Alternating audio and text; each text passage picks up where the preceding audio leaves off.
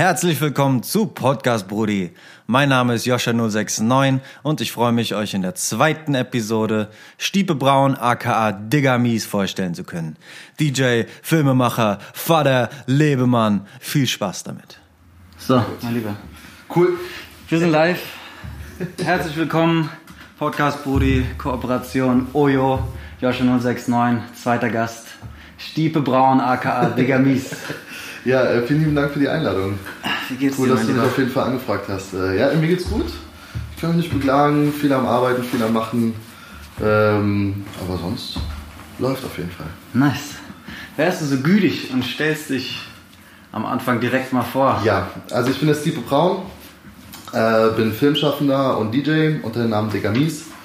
Ähm, leg seit, lange legen auf, 16 Jahren mittlerweile. Komme ursprünglich aus Gießen, zwischendurch mal in Stuttgart gelebt und jetzt seit 11 Jahren in Frankfurt.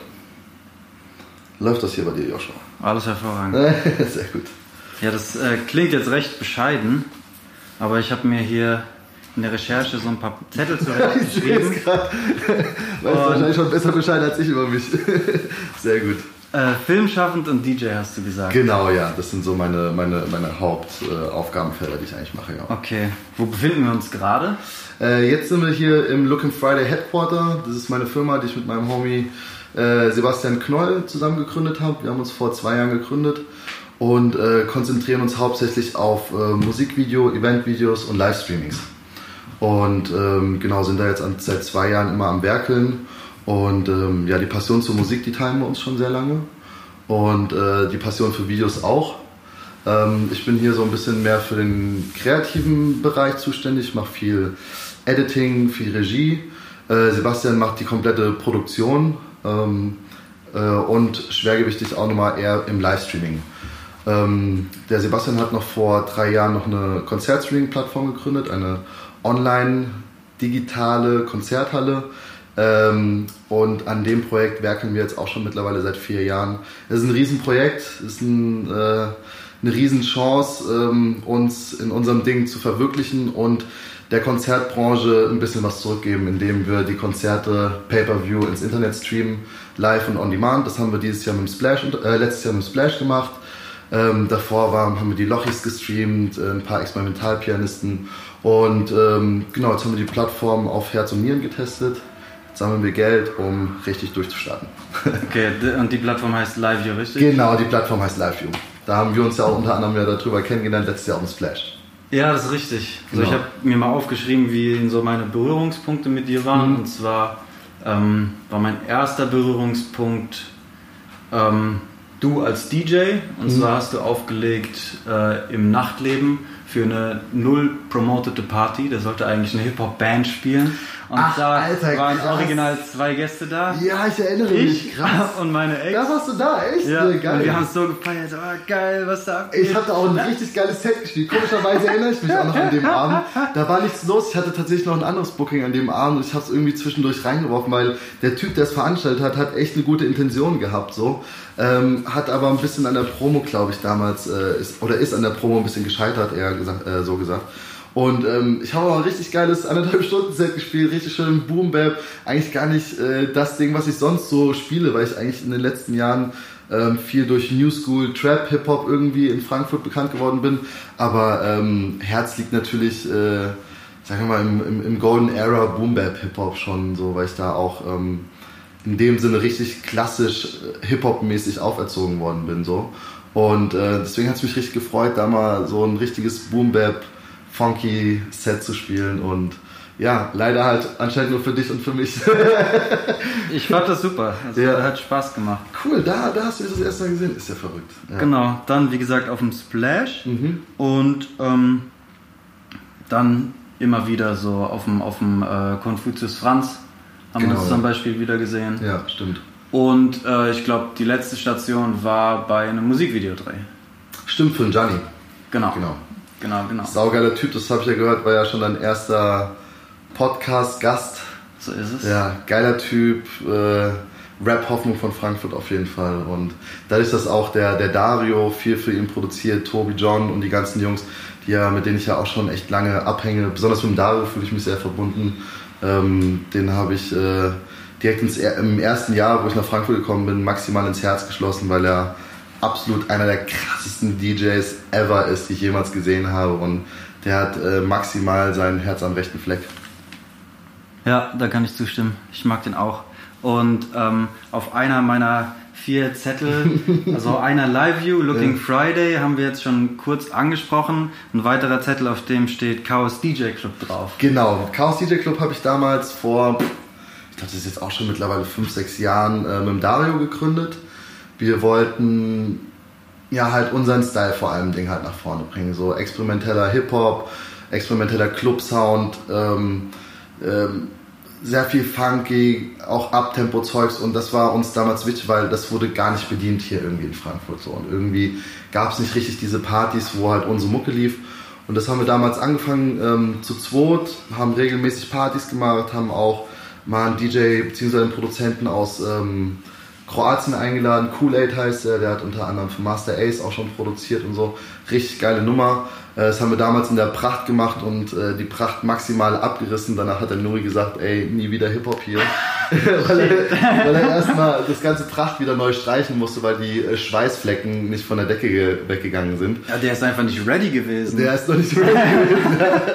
nee, aber äh, der hat schon jeden Scheiß damals mit uns mitgemacht. Der Nuri, übrigens, Pracht äh, solltet ihr auf jeden Fall mal besuchen. Ist jetzt sehr äh, hausig geworden oder technoid eher ähm, spiele ich auch einmal im Monat. Mein anderes AKA äh, ist natürlich auch ein House-DJ zu sein.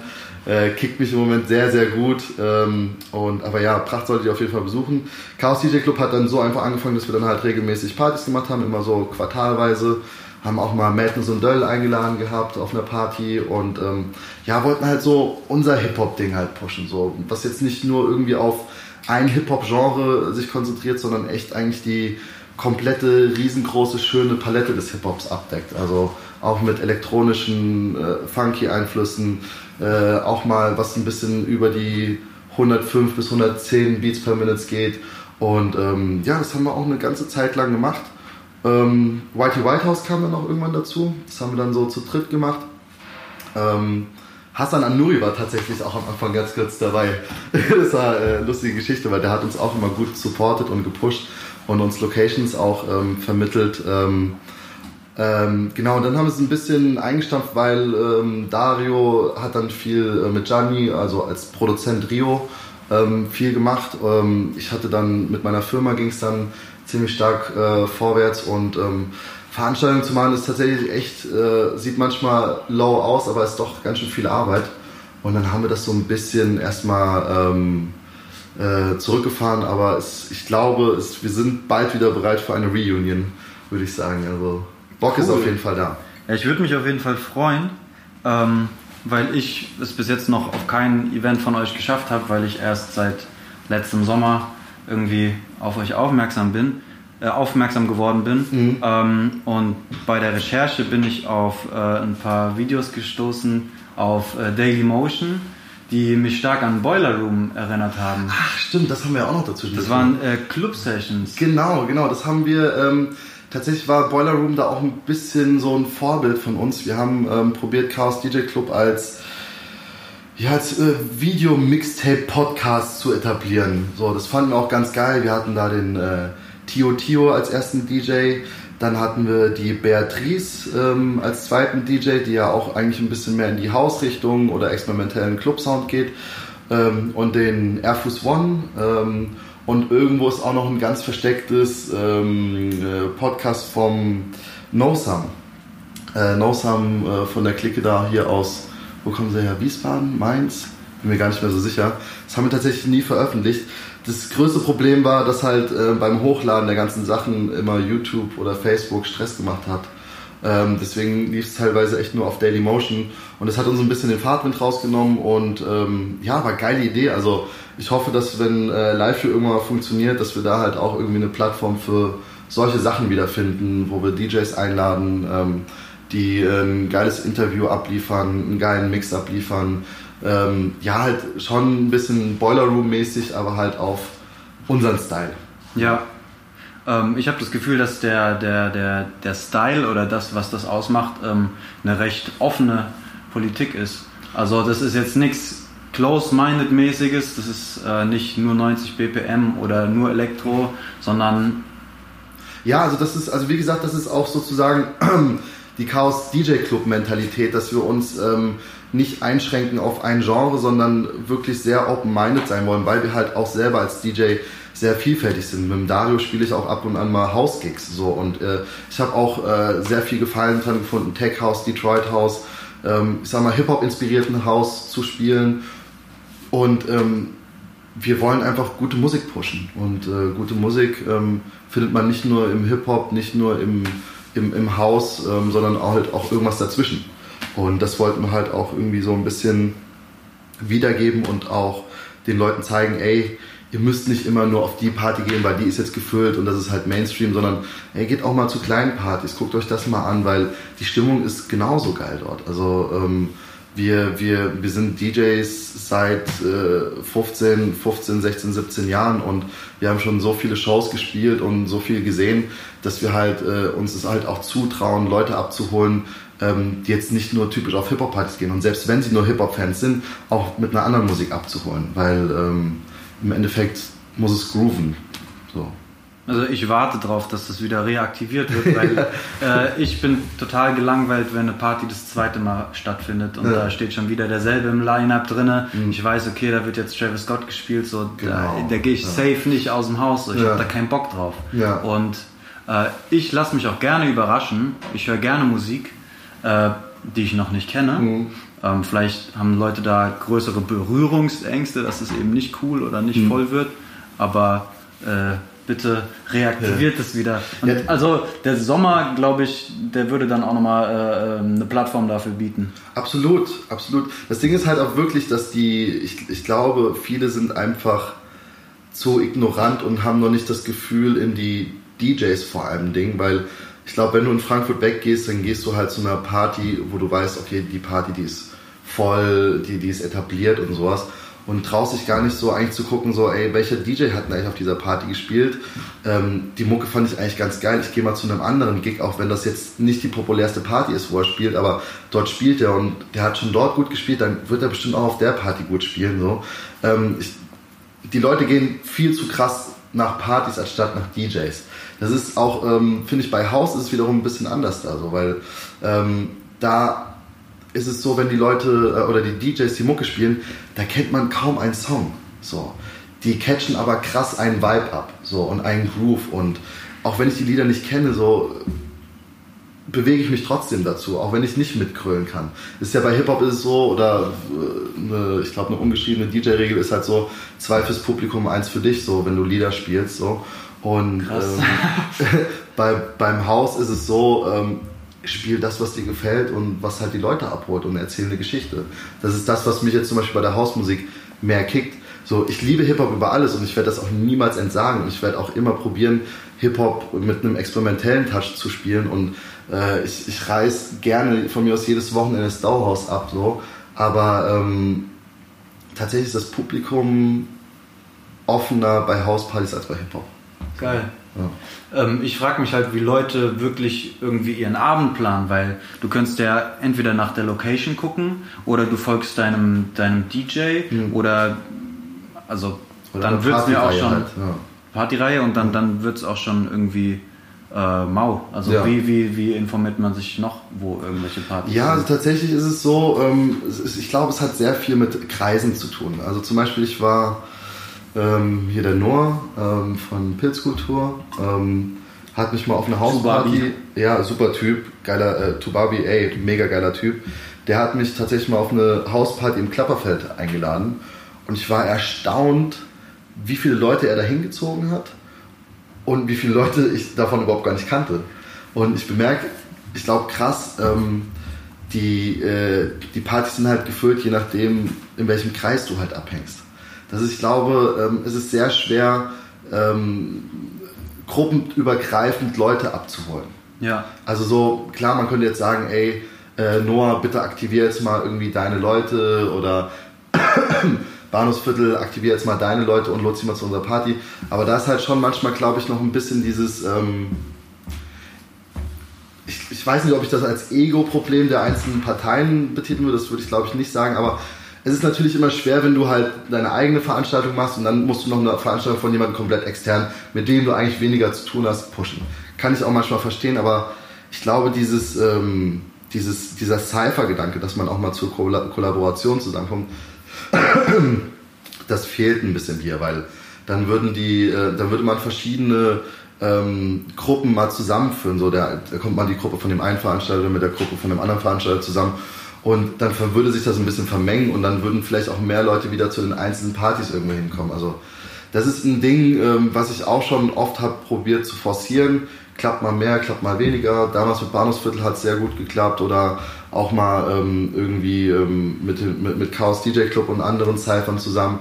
Aber ähm, es ist halt viel, viel Arbeit oder mit Oyo, genau, oder mit mhm. Oyo auch ähm, ist es, glaube ich, viel, viel Arbeit einfach. Ähm, du musst dich dann im Veranstaltungsding komplett, ähm, also du musst komplett nur als Veranstalter da sein, weil wenn du das, glaube ich, nicht bist, ist es schwierig, das so zu 100% zu pushen.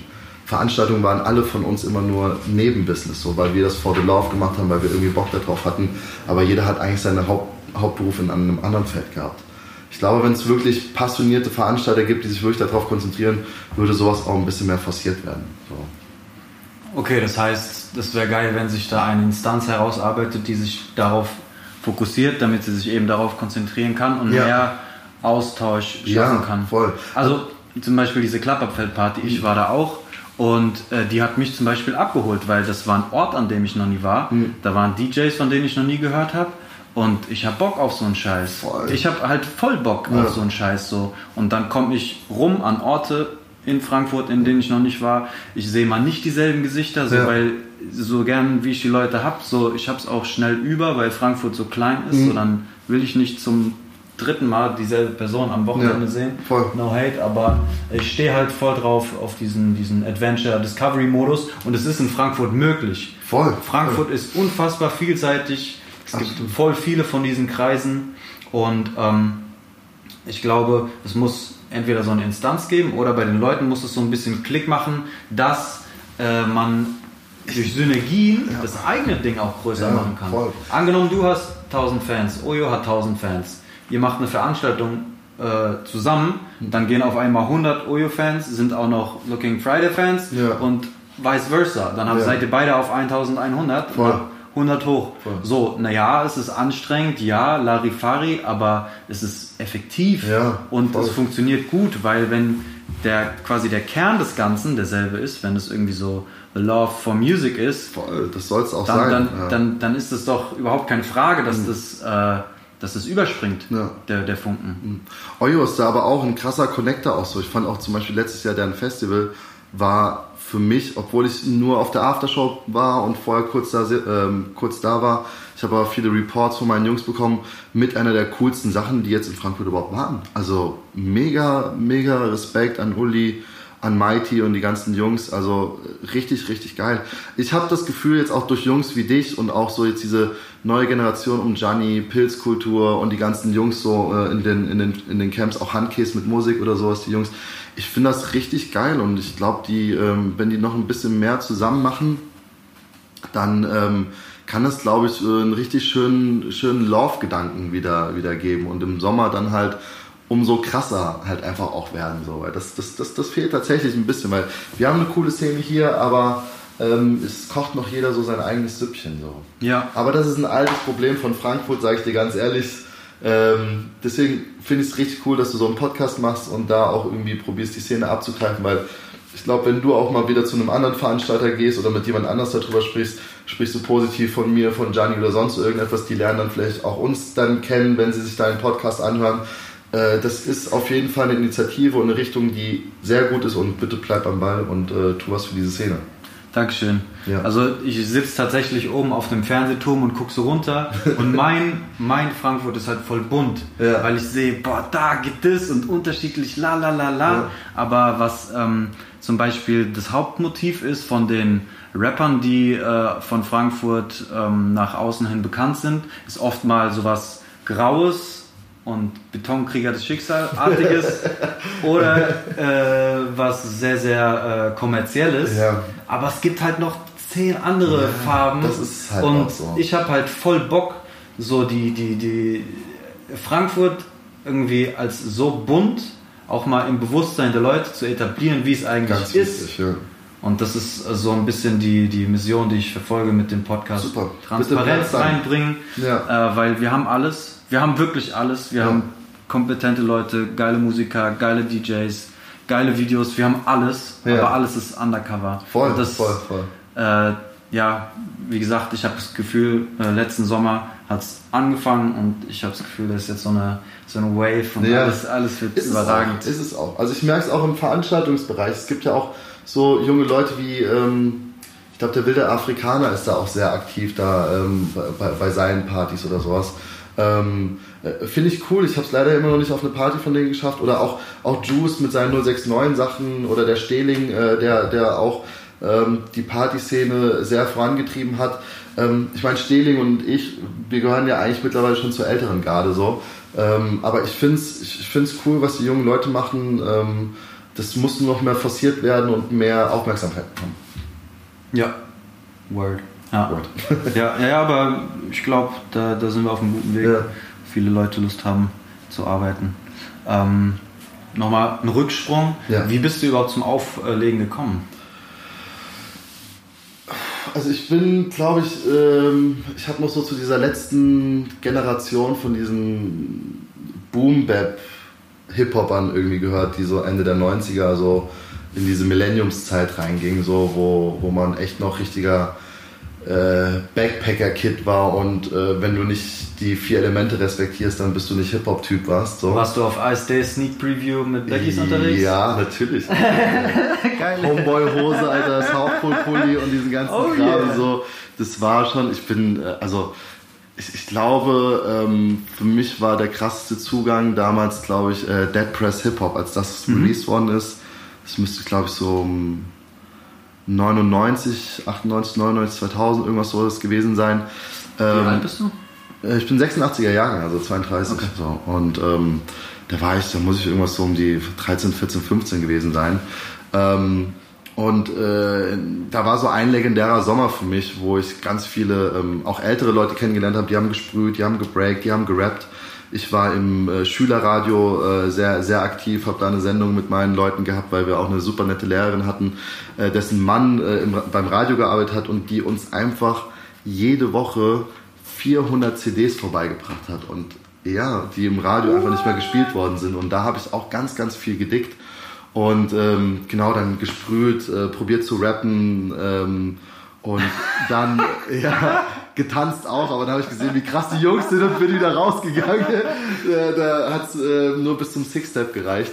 Ähm, und äh, dann tatsächlich hat mich zum Auflegen äh, der Neid gebracht, so schlimm es sich tatsächlich anhört, weil ich hatte einen reichen Kumpel, der hat sich zwölf Zehner von seinen Eltern geschenkt bekommen, fetten Mixer und er hatte halt nichts auf dem Kasten so und ich habe mir halt gedacht, Dicker, ey, wenn du das Equipment hast und du hast nichts auf dem Kasten, warum machst du den Scheiß so, weißt du? Und ich habe krass Gefallen gefunden daran, weil ich halt auch voll durch dieses Musikding drinne war.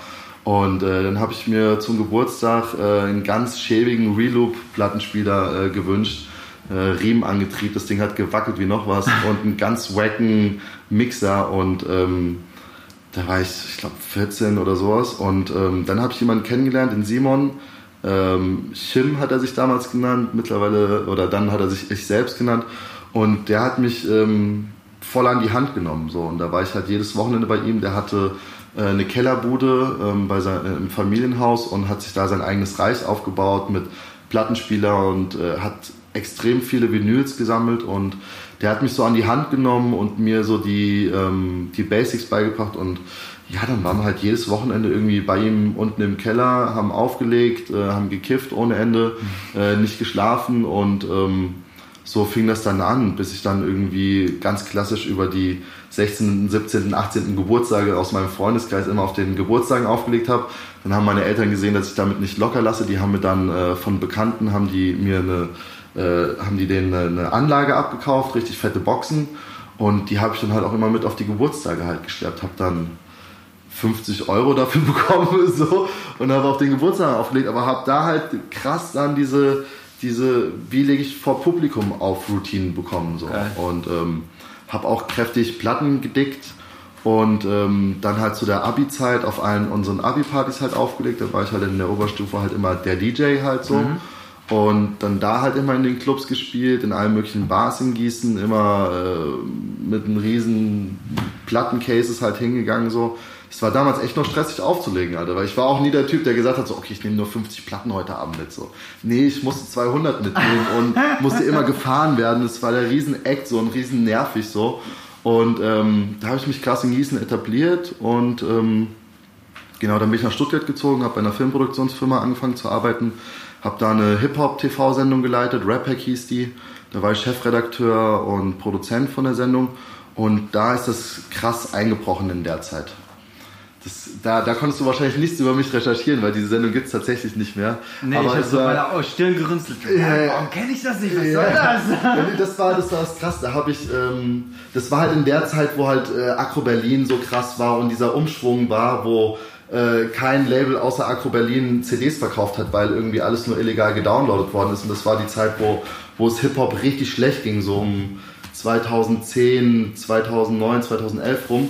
Und ähm, da habe ich aber eine Hip-Hop-Sendung geleitet und die Sendung ähm, ging darum, dass wir halt jeden Monat einen Rapstar aus Deutschland einladen. Der moderiert die Sendung. Ich zeige halt äh, 60, 70 Prozent Musikvideos, mache dann so DVD-Tipps, Tour-Tipps ähm, präsentiere einen Unsigned Hype. Da habe ich mir dann sozusagen Künstler aus ganz Deutschland rausgesucht, habe so einen kleinen Report über die gemacht, zwei, drei Minuten lang.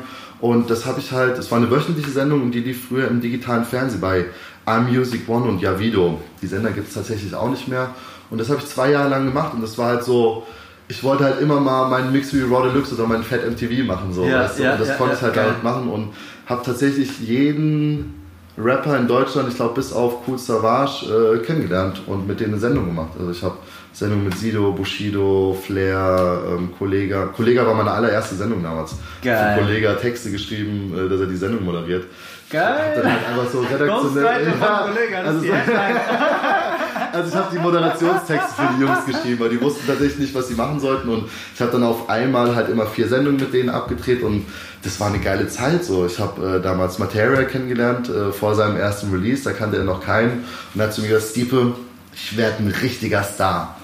Und äh, der ist dann halt zum Star geworden. Richtig krass, Alter. So, äh, dann, wir haben ja damals für Qatar auch die ersten Videos gedreht und so. Und ähm, genau, und äh, durch die Sendung bin ich auch nach Frankfurt gekommen. Ich habe mir einen Unsigned Hype aus Frankfurt rausgesucht, Sunny Business ähm, heißt der. Und ähm, daraus ist dann eine krasse Freundschaft entstanden. Ähm, äh, und dann immer, wenn ich von Stuttgart nach Gießen gefahren bin, bin ich über Frankfurt. Und da haben wir halt angefangen, Ideen rumzuspinnen. So, er wollte sich als äh, Rapper positionieren, ähm, wollte auch Musikvideos machen und Veranstaltungen. Und haben gesagt, ey komm, lass uns doch einfach alles in den Pott reinschmeißen. Wir drehen deine Musikvideos äh, von dir und deinen Künstlern. Äh, lass uns Veranstaltungen machen, lass uns vielleicht ein Label gründen oder sonst irgendetwas, aber lass uns was erschaffen. Mhm. Und dann bin ich äh, Hals über Kopf von Stuttgart dann nach Frankfurt gezogen und habe mit dem dann halt alles aufgebaut. Hatte meine Videoproduktionsfirma Malaria Films, habe dann für ähm, Sunny, ähm, für Bagdad äh, war ein Künstler unter anderem, äh, für die Nea, Nea ist jetzt die ähm, Freundin von, von Vega äh, geworden, auch durch, ähm, weil Sunny und Vega ähm, damals auch Musik zusammen gemacht hat ähm, und Sunny unbedingt äh, näher pushen wollte und sie dann Vega vorgestellt hat, dass halt näher auf dem Album von, von Vega ähm, drauf rappt und ähm, so hat Sunny die beiden dann halt zusammengebracht auch so und das bei der Albumproduktion, wir haben dann damals auch von Vega die, ähm, äh, die, die kompletten Videos zu seinem Chaos-Album ja. gemacht und ähm, so ist es dann entstanden und dann haben wir parallel zu den Musikvideos haben wir halt eine Veranstaltungsreihe gemacht, Meine Mama hört Rap hieß die, da haben wir drei Veranstaltungen in der alten Batsch Cup damals noch gemacht mit Line-Up des Grauens. DJ Premier war Headliner, äh, Tone, Jailer, äh, Kreuzfeld und Jakob, Afrop. Ähm, hatten damals auch mit einer der ersten Haftbefehl-Auftritte gemacht. Da war noch Haftbefehl bei Jones, war bei Echte Musik unter Vertrag. Ähm, der hat dann auch seinen Auftritt bei uns, das war im O25 noch damals, ähm, gemacht. Ähm, auch Unity Liberty hießen die. Das war ähm, Namika, Namika ja. kennst du, ja? Ja, ja? Die hieß früher noch Hen Violet und die ist dann damals bei uns aufgetreten. Und die hat auch, da habe ich auch immer bei der gedacht, Alter, würde die mal richtig krasse Beats bekommen und nochmal irgendwie ein bisschen detailliertere Texte bekommen, die könnte ein Star werden. Und dann, ich glaube, was fünf, sechs Jahre danach ist die halt durch die Decke gegangen. So. Das ist echt schon krass gewesen. Krass. Dann Ratar und Haftbefehl waren auch bei uns auf den Jams so. Dadurch, dass ich Ratar durch die Videoproduktionsfirma von Stuttgart gut kannte und auch eine krasse Geschichte, ey. Äh, Ratar ist einfach irgendwann äh, vormittags zu uns ins Büro gekommen gesagt, ey Stiepe, wo sind Timo und Benjo? Das waren meine ehemaligen Chefs so. Ich so, hey, die sind, die sind außer, äh, außer Haus so. Und er so, Stiepe, du musst mich sofort nach Bonn fahren. Ich so, ey, Digga, ich kann dich jetzt nicht nach Bonn fahren, meine Karre ist im Arsch und sowas, ja. Ey, Stiepe, bitte. Ich so, hab ich ihm gesagt, ich gebe dir jetzt irgendwie ein bisschen Geld, nimm einen Zug. Und er so, nee, nee, ich kann nicht mit dem Zug fahren. Ich so, wieso nicht? Ja, ich kann nicht mit öffentlichen Verkehrsmitteln fahren. Ich so, okay, sehr dubios. Habe ich einen Kumpel angerufen, äh, der hat ihn dann tatsächlich dann nach Bonn gefahren. Und ähm, dann war der irgendwie zwei Monate später bei uns äh, auf der Jam und einen Monat danach, nach der Jam, ähm, ist er von Interpol gesucht worden, weil er halt einen Geldtransport überfallen hat. und er ist tatsächlich einfach halt zwölf Stunden nach seinem Raub ist er zu uns ins Büro gekommen und wollte, dass ich ihn halt nach Bonn fahre. So. Ah, krass! Und er hat halt nichts gesagt, so natürlich, also ja, zum Glück, oh, Alter, zum Glück hat er nichts gesagt, aber dann habe ich halt so eins in eins zusammengezählt, ich so, Alter, krass, ey. Richtig heftig. Und RTL und Sat1, alle haben bei uns in der Videoproduktionsfirma angerufen, weil wir haben tatsächlich in seinem ersten Video haben wir halt einen äh, Geldtransportüberfall nachgestellt. Richtig krass, ey, ich schwör's dir, es lief zwei Tage lang, hat jedes fucking Medium, ob's ZDF, Brisant war, Sat1, irgendwelche Schlag mich tot, äh, Schlagzeilen, Bildreportagen, Sachen, ja, ey, können wir bitte euer Videomaterial bekommen, wir wollen eine Reportage über Katar drehen und ja, krasser Typ. Katar war damals schon richtig auf seinem Film. Also ich muss ehrlich sagen, Katar ist wirklich der erste Gangster-Rapper aus Deutschland gewesen. Wirklich der erste Reale. Und er hat gesagt immer zu mir, weil ich habe ihn manchmal so ein bisschen belächelt, wie er halt rappt und das ist noch nicht so perfektioniert klingt so. Und er hat immer gesagt, ich fahre meinen Film, glaub mir, das wird schon. So, und dann habe ich gesagt, okay, alles klar, wenn du das sagst. Und ja, jeder kennt jetzt seine Karriere. So, das ist halt Alter. halt richtig krass. Geile, richtig geile Anekdote. Ja. Die kam, die kam nicht aus dem Off so. Ich dachte, ich hätte jetzt alles perfekt recherchiert und äh, ich. Äh, nee, meine Los Banditos Filmszeiten, die sind sehr, sehr bedeckt. Äh, da gibt es echt nicht mehr viel im Netz. So. Ja. Alter. Ja. Ja, Malaria-Films habe ich gefunden. Genau. Habt ihr ja. auch irgendwie mit, mit Kids aus Offenbach äh, genau, da haben, unterwegs? Genau, da das haben ist so eine Gründungs, Gründungsförderungsverein. Genau, die haben uns damals echt ähm, cool gepusht die haben uns ähm, geholfen, ein paar Anträge bei der europäischen Förderung einzureichen und so und haben uns da wirklich subventioniert und wir konnten uns Equipment leisten. Das war echt cool. Also Kids in Offenbach, du warst ja auch da einmal dabei, gell? Ja? Ich bin bei denen, ja. Genau, äh, geile Initiative für Offenbach, genau das, was man braucht auf jeden Fall. Auch also, für Frankfurter können da auch hin. Ah ja. ja, sehr gut, genau. Ja, geil. Aber also wir sind vom DJ zum, zum Filmen. Äh, mir ist noch nicht ganz klar, wie du quasi den, den. Warum bist du zum Filmen umgeswitcht vom DJing? Ähm, war das schon immer mit dabei? Oder? Also ich, ich, war, ich war schon immer sehr Film, filmaffin, würde ich sagen. Ich habe früher ganz klassische Skateboard-Videos gedreht, ähm, äh, weil meine Jungs äh, auch viele Skater da waren und ähm, ich habe mir irgendwann gedacht, so, also ich habe so früh damals mit äh, 17, 18 habe ich nicht geglaubt, dass ich irgendwie eine Karriere als DJ irgendwie anstreben kann, weil ich das immer so als brotlose Kunst und ja, die saufen halt den ganzen Tag und machen Party so irgendwie und das ist doch kein richtiger Beruf so, weißt du. Und dann habe ich mir gedacht so, ey, du musst irgendwas anderes machen, was, mit, was du Geld verdienen kannst.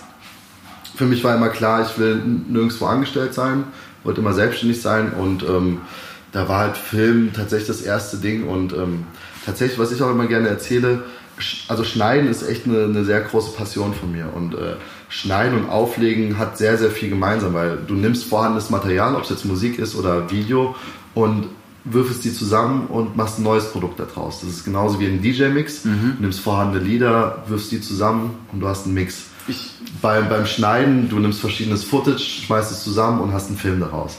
Und ja, Schneiden, also auf Musik zu schneiden, ist wirklich einer meiner liebsten Sachen und ich glaube, neben dem Auflegen ist das auch das, was ich am besten kann. So. Geil. Wir müssen zusammenarbeiten, weil das ist das, was ich hasse. Ich liebe so die, das ist Film an sich zum Beispiel äh, und ich liebe es, Interviews zu machen so, aber Postproduktion und Schnibbeln, oh. Ja, das ist geil, ich liebe das so. Und Uli, mach bitte. Ja. ja, also das ist auch das Ding so. Ähm, das ist, äh, ich, mir ist, mir ist das gar, damals gar nicht so bewusst geworden, aber jetzt so seit zwei, drei Jahren so habe ich echt bemerkt, so krass, es geht Hand in Hand auflegen und editieren. Das ist eigentlich genau dasselbe, nur dass du halt auf der einen Seite visuell arbeitest und auf der anderen Seite audiovisuell arbeitest. So. Und ähm, ja, geil auf jeden Fall. Ich liebe es und ich bin wirklich sehr passioniert dahinter. So. Ja. Geil, voll schön. Auf jeden Fall. Kann ich auch nur jedem empfehlen, so seine Passion zu finden und das zu machen, was einem Spaß macht. Das ist ganz, ganz, ganz, ganz, ganz, ganz, ganz, ganz wichtig. Ich weiß, bei ganz vielen ist es auch sehr schwierig, weil man auch erstmal irgendwie äh, das Vertrauen in sich erstmal haben muss. Besonders bei kreativen Leuten. Kreative sind immer so auf dem Scheidepunkt so, mache ich jetzt irgendwie was Seriöses, um sicher Geld zu verdienen oder gehe ich das Risiko ein, was Kreatives zu machen. Ähm, aber ähm, im Endeffekt ist es immer doch das Wichtigste, auf sein Bauchgefühl zu hören. Klingt platt, ist aber so. Ja. Und äh, ich wollte nie was anderes machen. Ich habe dann zum Glück einen Partner gefunden mit dem Sebastian, der halt ähm, das übernimmt, ähm, was halt nicht mit dem kreativen Part zu tun hat, Mhm. was halt auch krass beachtet werden muss. Es ist Hälfte Kreativität und Hälfte Produktion und er deckt diese Produktion ab und das auf dem, auf dem höchsten Level, so ehrlich gesagt. Und wir haben uns da drin gefunden, ergänzen uns super und ähm, so macht es halt Spaß. So, er lässt mir den Freiraum, kreativ zu sein, so ähm, drückt mich natürlich auch, wenn ich zu kreativ bin. so, das ist halt auch so, wenn man eine Firma führen will, dann kann man nicht immer hier rumspringen und nur den geilen Scheiß den ganzen Tag machen. So. Deswegen ist es umso gut, ähm, noch so einen Partner zu haben wie ihn und er hat große Visionen und äh, das, ist, das, ist, das ist sehr gut und ähm, wenn man es nicht alleine schafft, dann sollte man äh, jemanden finden, mit dem man es zusammen machen kann und mit dem man das äh, so durchziehen kann, weil das ist auch echt sehr, sehr wichtig, Partner zu finden und Leute, auf die man vertrauen kann, mit denen man äh, so, so ein Ding durchziehen kann. So. Ja, auch dass, dass ich das jetzt zusammen mit dem Uli mache, ist Ja. so, so wichtig für mich, äh, weil ich dann nicht alleine den Hut Ja, aufhabe. voll. Und dann geht das alles viel leichter von der Hand. Viel, viel leichter. Ähm, und das ist auf jeden Fall jetzt ein Projekt Podcast Brudi, das ich forciere. Aber Ja. es war auch ein langer Weg äh, dorthin. Also ich habe äh, nach dem Abi habe ich mir gesagt, ja okay, hm, irgendwas mit Computern, das kann ich. Äh, irgendwas mit Wirtschaft, äh, damit äh, später die Zukunft sicher ist. Ja. Studiere ich mal Dual Wirtschaftsinformatik Ja. und habe dann fünf Jahre als IT-Berater gearbeitet. Ja, krass. Das ist Aber viele halt Wege voll- führen nach Rom, so, ja, Alter.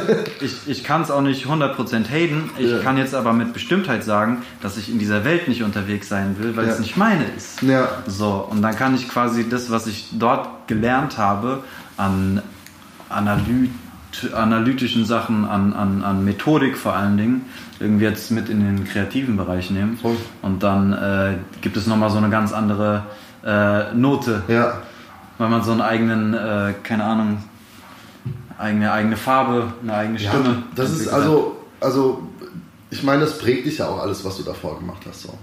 Du musst halt nur irgendwann herausfinden für dich so, was macht dir wirklich Spaß und ähm, wie kannst du es forcieren, ohne da komplett auf der Strecke zu bleiben, weil du halt jetzt kein Geld bekommst, irgendwie durch irgendwelche Jobs oder sonst irgendetwas.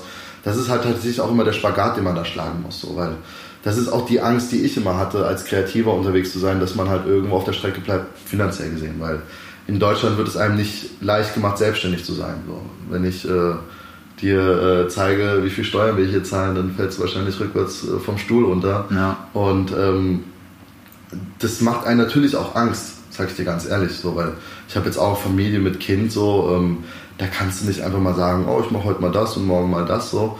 Aber ähm, ich habe es, denke ich mal, so weit jetzt geebnet, dass ich mit meiner Kreativität und dem Beruf, den ich gefunden habe, auf ein Level gebracht habe, wo ich ähm, äh, gut damit leben kann und ähm, äh, trotzdem noch kreativ sein kann. So, das ist halt auch wichtig. Also es ist, ähm, wenn es mit Live wird, das wäre mir am liebsten, weil ähm, da würde ich dann Konzerte zusammenschneiden. Was Besseres würde es tatsächlich echt nicht geben und äh, mir geile Sendekonzepte überlegen. Das, was ich ja auch schon mit Rap Hack damals gemacht habe, so.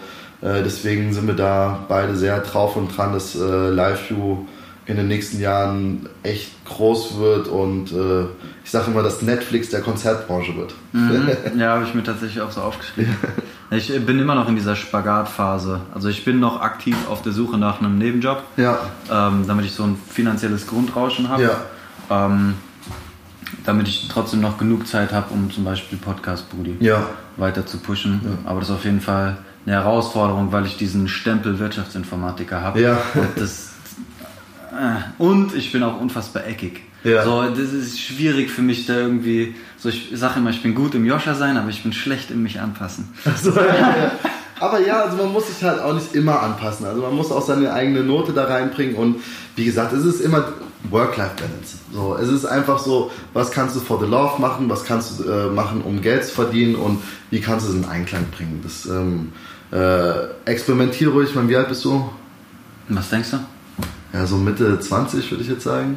Na, ich werde 29. Ja, also äh, ist, ist äh, auf jeden Fall jetzt so eine Phase. Ähm, bei mir hat es auch erst, würde ich sagen, auch mit 29, 30 Klick gemacht. und So. Und vorher habe ich auch tatsächlich kaum Geld irgendwie verdient. So.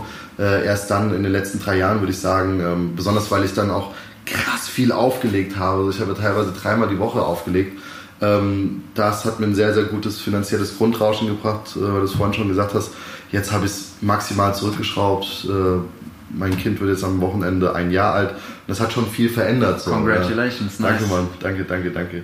Äh, ich habe auch eine wunderschöne Frau gefunden. Ähm, deswegen ist da auf der privaten Seite ähm, das auf jeden Fall sehr gut geworden, auch wenn es anstrengend ist. Aber wenn du fünf Tage hier maximal arbeitest und dann irgendwie nochmal zwei, dreimal in der Woche auflegst, äh, dann hast du halt gar kein Leben mehr. So. Und das habe ich jetzt ein bisschen zurückgeschraubt. Suche mir sehr gezielt meine Gigs raus und ähm, ja, wenn die Kleine auch ein bisschen größer wird, forciere ich das auch wieder mehr mit dem Auflegen, weil es ist tatsächlich echt eine ganz, ganz große Passion von mir und äh, ich glaube auch, dass ich es auch ziemlich gut kann. So.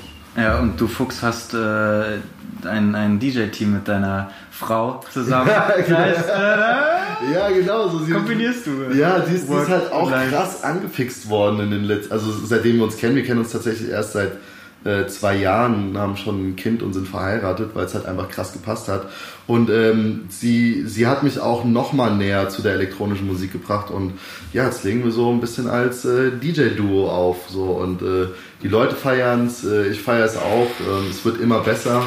Sie wird immer professioneller in den Sachen so und ähm, das wollen wir auf jeden Fall auch nochmal irgendwann weiter forcieren. Ja, ja, voll schön, weil ihr euch quasi durch die Musikleidenschaft nochmal zusammen ein eigenes Spielfeld äh, schafft, in dem ihr selber auch irgendwie Voll. auf Entdeckungsreise gehen Ja. So ey, ein neuer Club, äh, richtig neue geil. Mucke. Also wir, wir haben jetzt vor zwei Wochen im Tanzhaus gespielt bei der Electric Groove, auch einer der bekanntesten Partys im Tanzhaus und wir haben so ein krasses Feedback bekommen. Es, man hat immer so Tummel hören, ja, hast du das Ehepärchen gehört? Die waren richtig krass. und, so. und wenn du das hörst und denkst dir, oh Mann, wie geil, Alter. Deswegen machst du diesen Scheiß, Alter. Sexy. Äh, ja, Geil. absolut. Wo kriegst du deine Musik her? Was, hast du da fixe Quellen oder fliegt die dir zu? Wie, wie kannst Also- du das vorstellen?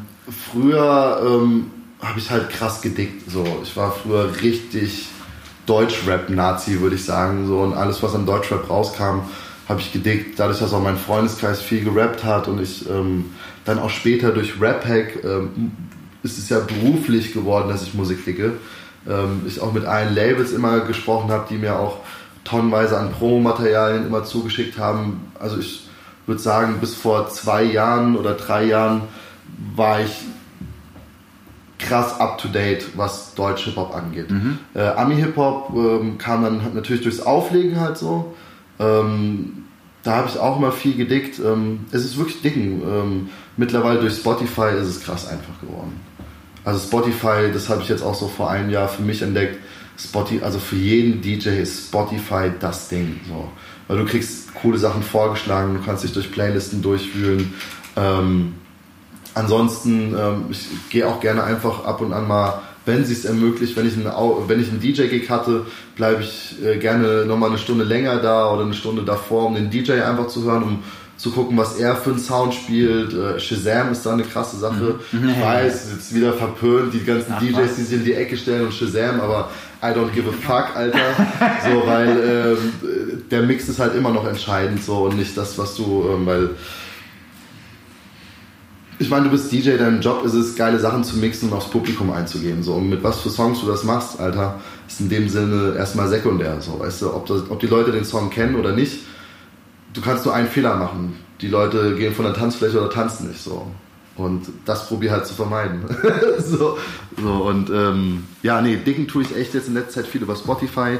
Ich probiere auch da gerade so ein bisschen ins Game einzutauchen und meine Spotify-Playlisten zu machen. Mhm. Die heißen dann Digger Chill, Digger House, Digger Hip-Hop. Okay, äh, okay, okay. Und äh, probiere so dementsprechend da so, einen- so einen roten Faden reinzukriegen.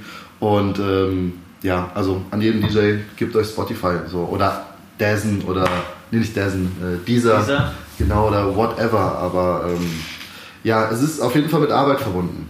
So ist klar, es gibt auch DJ-Pools wie DJ City oder sonst irgendwas, aber das war nie so mein Ding. Zum Ja. Glück kenne ich immer wieder ein paar DJs, zum Beispiel ein Catch, äh, auch ein krasser DJ aus Frankfurt so.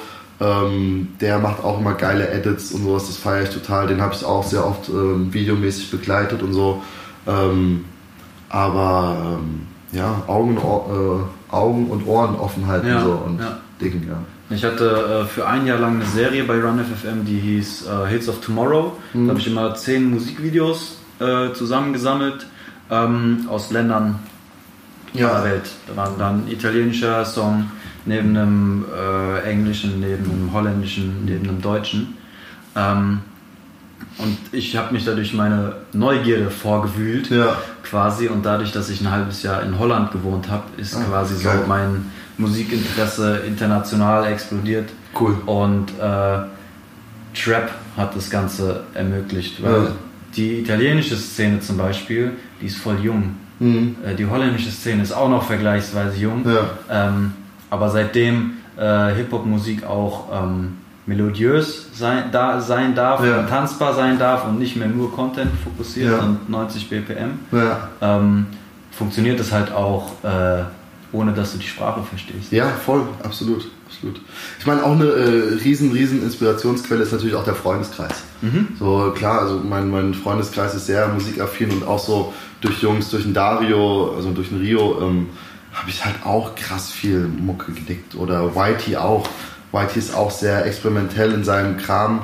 Ähm, das war natürlich auch immer krasse Inspirationsquellen für mich, so auf jeden Fall. Ja. Nice. Ja. Ich äh, boykottiere Spotify noch ein bisschen. Nicht nur ein bisschen, ich boykottiere das. Ja, aber tatsächlich, tatsächlich verdienen aber die Leute dann doch ganz gut. Ich meine, was mir natürlich auch stört, ist halt, dass jetzt eigentlich nur noch Singles gemacht werden, um in die Playlisten reinzukommen, dass man immer so krass da drauf ist, in krasse Playlisten reinzukommen. Da ähm, schränkt man sich auch schon krass ein. Finde ich natürlich auch schade.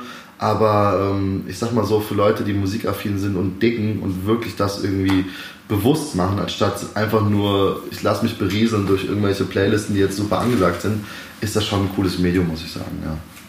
Ja, klar, es hat auch viele positive ja Seiten. absolut. Definitiv.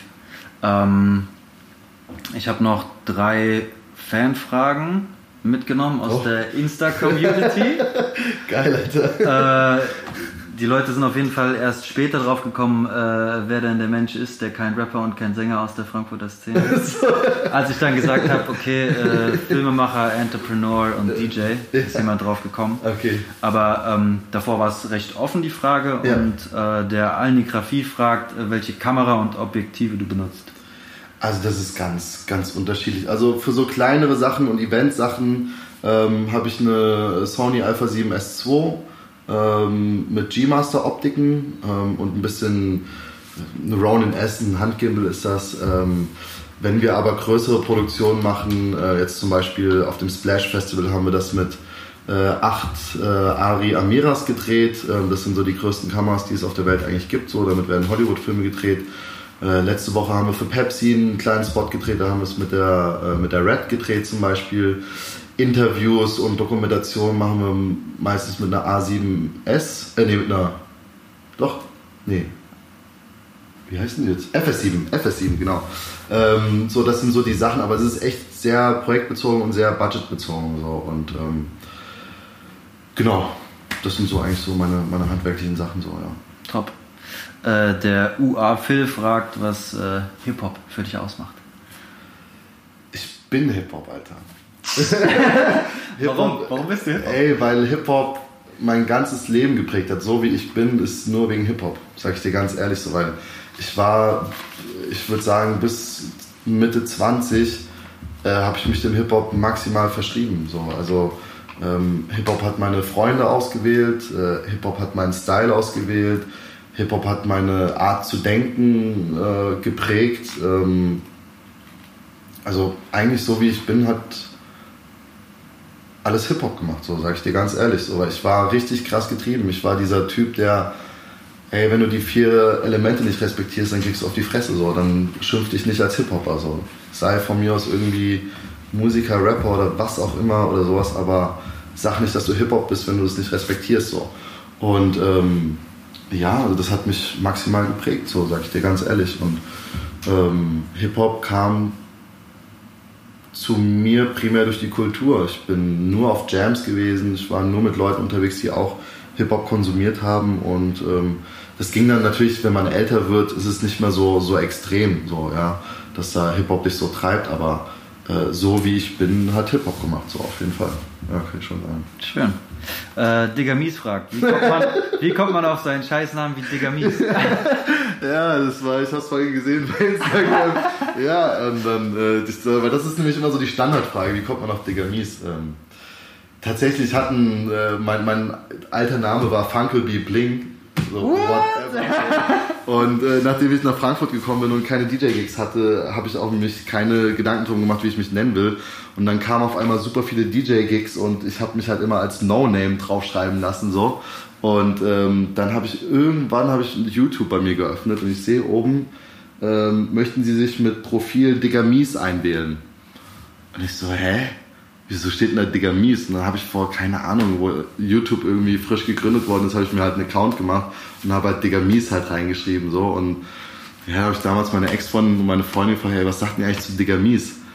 Und die so, ja, das ist schon ganz geil, so irgendwie. Und, ja, dann wurde es halt so Digga Mies. Ich fand es halt cool, weil äh, ich habe auch früher sehr viel Digga gesagt, als statt Alter und ähm, Azad hat mir gesagt, dass Mies auch geil ist. Also Mies bedeutet halt einfach fett, nice, bös, bös so, weißt du. Äh, dann habe ich einfach Digger Mies zusammengeführt und äh, dann war ich Digger Mies. Geil. That's it. Wunderschön. Genau, ja, Mann. Mein Lieber, wir sind durch. Ja. Ah, ich will mich noch dir. kurz auf eine Sache aufmerksam äh, machen. Wir haben äh, Black is New Black, äh, ist eine super bekannte Partyreihe von uns. Die machen wir jetzt auch wieder weiter. Am, warte mal, warte mal, warte mal. 13.04. glaube ich, im Tech Noir. Da solltet ihr auf jeden Fall vorbeikommen. Das ist meine Lieblingsparty, an der ich am liebsten auflege. Genau, 13.04. Kommt da auf jeden Fall vorbei. Nice. Ja. Mein Lieber. Josh, vielen lieben Dank ich für das nette Interview. Ja, äh, bitte zieh das weiter durch. Hat Spaß gemacht. Einen, äh, sehr, sehr guten Gefallen der Hip-Hop-Szene in Frankfurt. Dankeschön, dasselbe kann ich nur über dich sagen. Dankeschön. Rock'n'Roll. Cool. Ciao. Podcast Brody. Podcast Brody. Podcast Brody. Vielen lieben Dank für eure Aufmerksamkeit. Ich hoffe, euch hat die zweite Folge Podcast Brody gefallen. Vielen lieben Dank für den ganzen Input, den ich von euch über Instagram schon bekommen habe. Folgt mir da gerne, YOSTHA069. Das ist mega geil, mit euch das zusammen zu machen. Das wird von Mal zu Mal besser, ist ein Traum. Jeden ersten Sonntag im Monat könnt ihr euch auf eine neue Folge freuen. Bis zum nächsten Mal. Arrivederci.